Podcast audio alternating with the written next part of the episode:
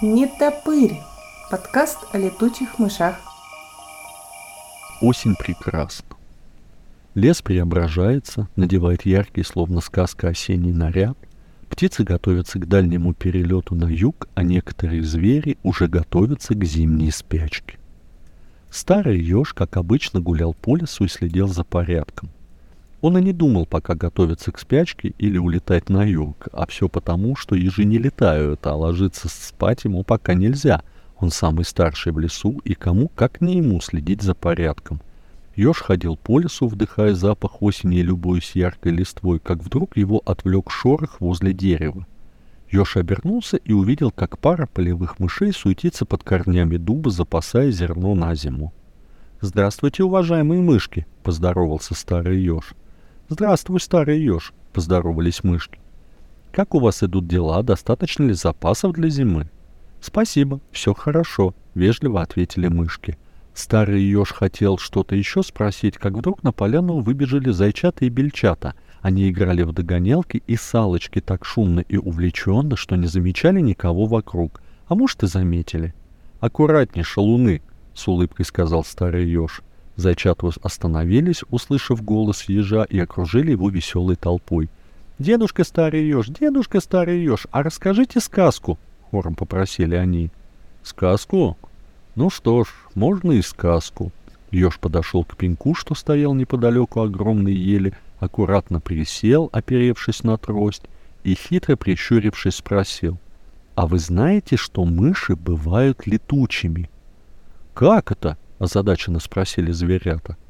«Вот сейчас я вам и расскажу. Присаживайтесь поудобней». Звери окружили ежа, рассевшись вокруг, и даже мышки, услышав про сказку, тоже не остались в стороне и заняли место в кругу слушателей. Старый еж оперся на трость и начал повествование. В далекие-далекие времена в нашем лесу жило много разных зверей. Жили у нас и медведи, и слоны, и зебры, и олени — и птиц много было в нашем лесу.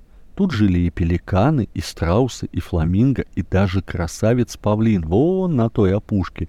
Это сейчас все звери разошлись по разным местам и лесам.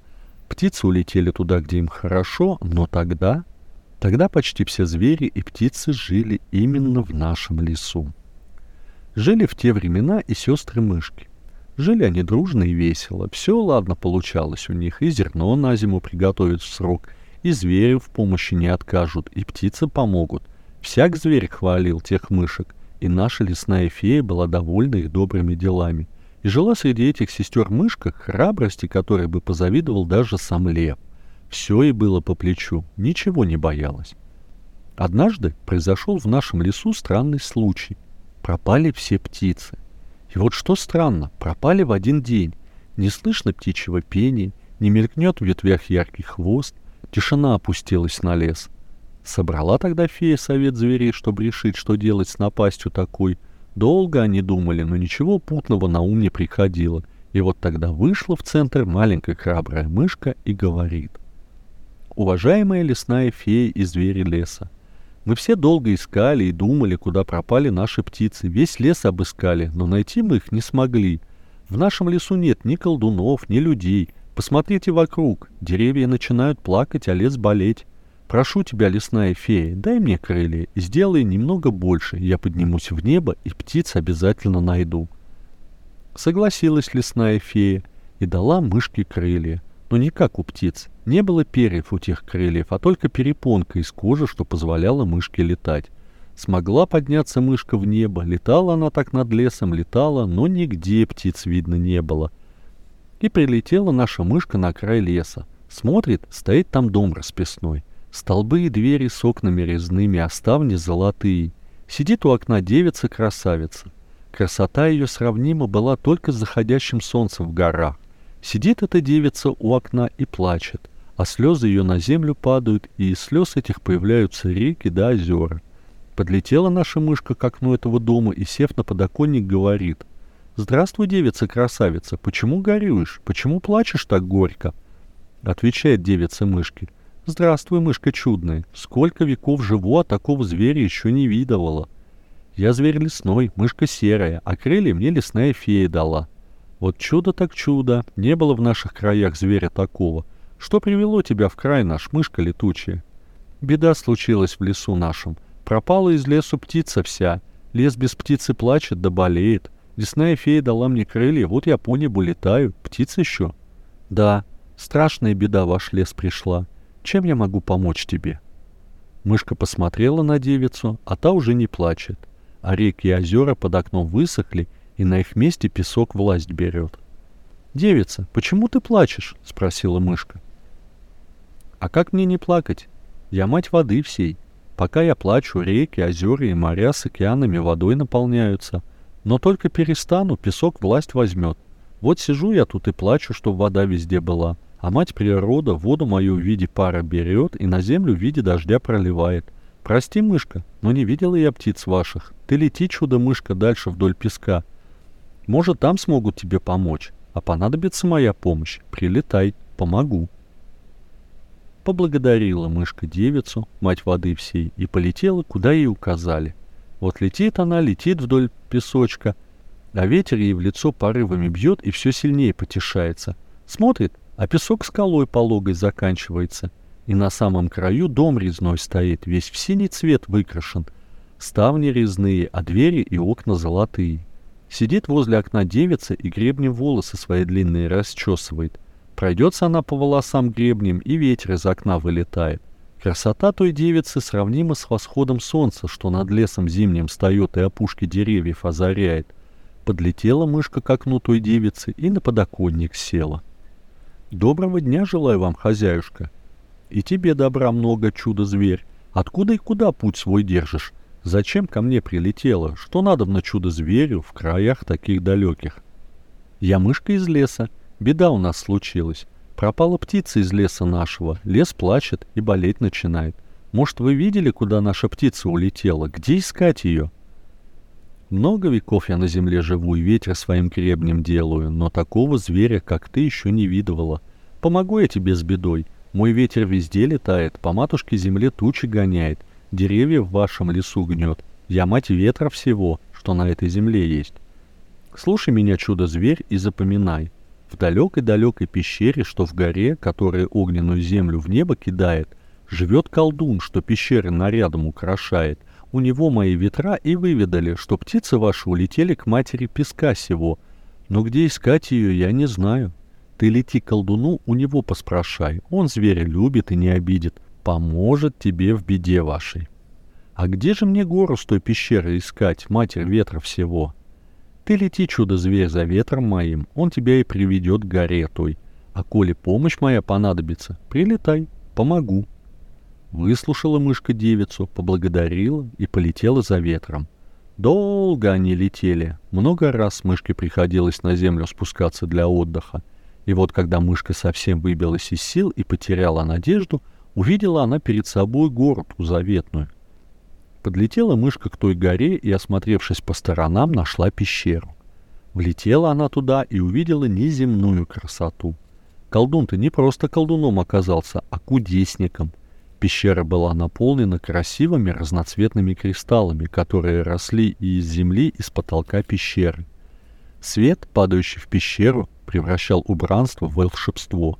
Лучи, проходя через кристаллы, окрашивали стены пещеры в различные оттенки, от красного до зеленого, от синего до желтого, или соединяли сразу несколько цветов и образовывали неземной красоты радугу.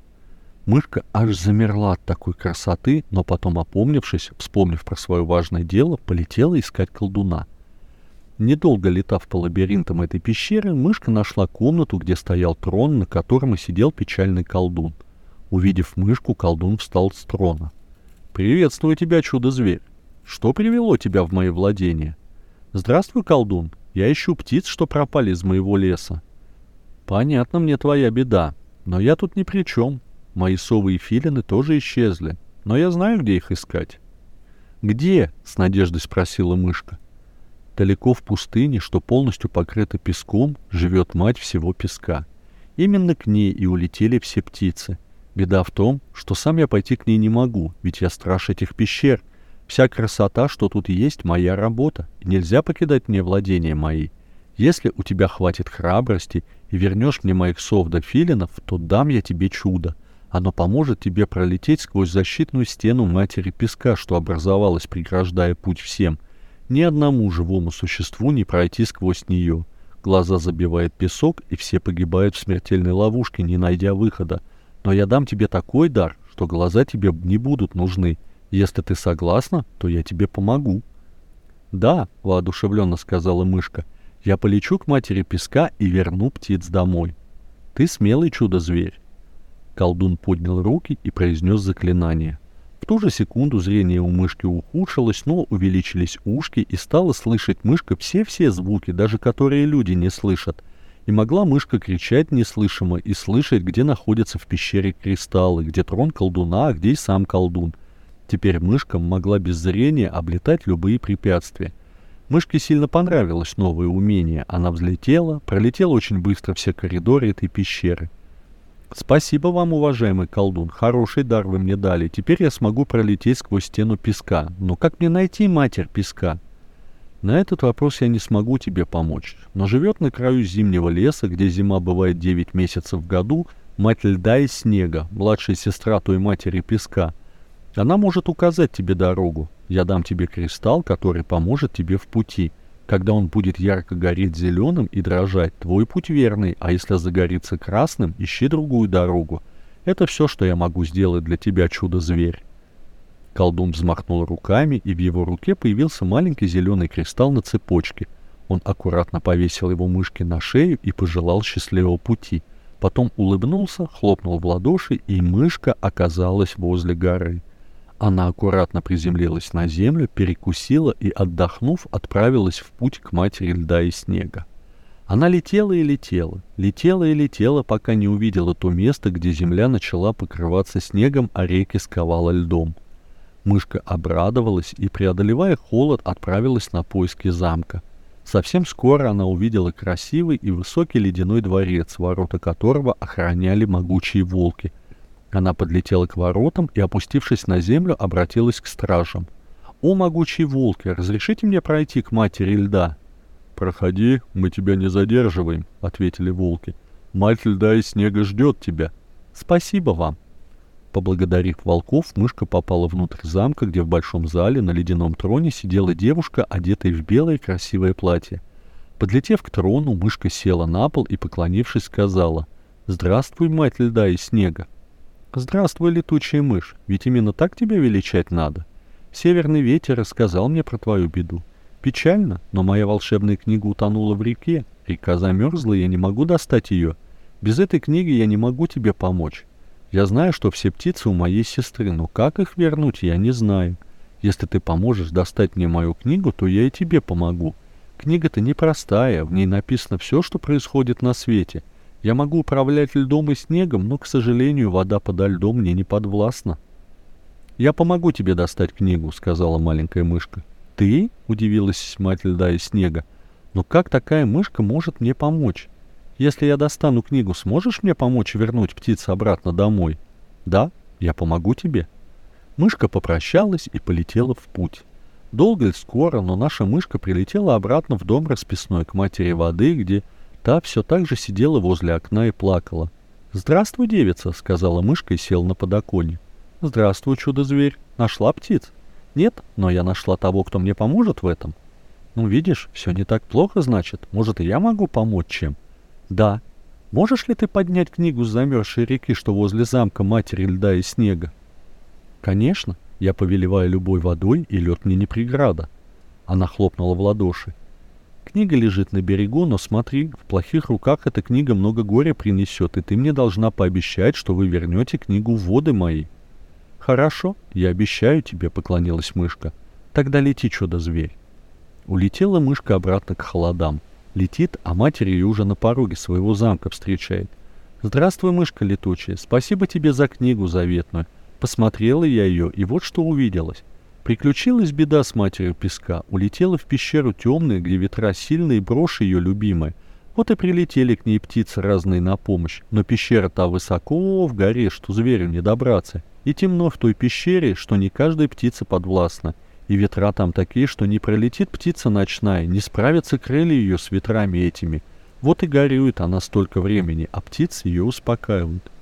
Я помогу ей и достану брошь ее. Смелая ты, мышка, и за твою храбрость и честность исполню я желание твое. Мать льда и снега, есть просьба у меня. Отнесите вы книгу свою заветную обратно в воды реки той. Хорошо, коль ты этого хочешь. Я исполню желание твое, так тому и быть. Поблагодарила мышка мать льда и снега и улетела к матери ветров. Долго ли или нет, прилетела она к дому заветному, а девица все так же сидит и волосы гребнем вычесывает. Села мышка на подоконник и говорит, «Здравствуй, девица!» «Здравствуй, чудо-зверь! Нашла ли ты, что искала?» «Да, но мне помощь твоя нужна». «Говори, чудо-зверь, я чем смогу, обязательно помогу». «Скажи ты мне, всеми ветрами ты можешь управлять?» «Да, любой ветер мне подвластен». «Есть пещера в земле песков, там ветра сильные, что ни один зверь не пробежит, ни одна птица не пролетит. В ту пещеру мне надо, помоги попасть». «Ну, это не беда. Дам я тебе гребень свой маленький. Ты держи его вперед себя, и всякий ветер перед тобой расступится.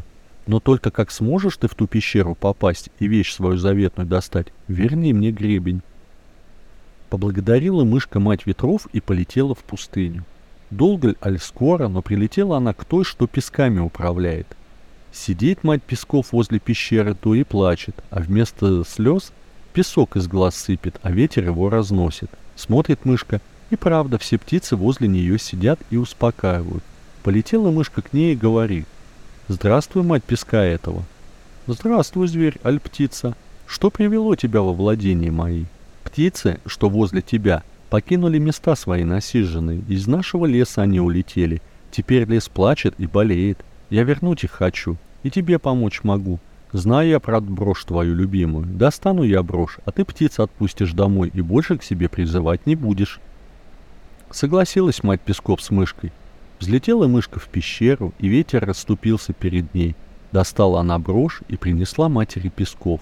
Обрадовалась мать Песков, увидев брошь, и отпустила птиц всех по домам. И пообещала, что впредь птиц к себе звать не будет. Все птицы вернулись, а мышка вернула гребень матери ветра, поблагодарила ее и полетела обратно к себе в лес. Лес заново ожил и наполнился пением и радостной музыкой. Все звери благодарили мышку за птиц, а лесная фея оставила мышке крылья. Больно уж сильно понравилось нашей мышке летать. И колдун не остался в стороне из-за своих вернувшихся филинов и сов. Оставил он нашей мышке способность к эхолокации и предложил жить в его пещере.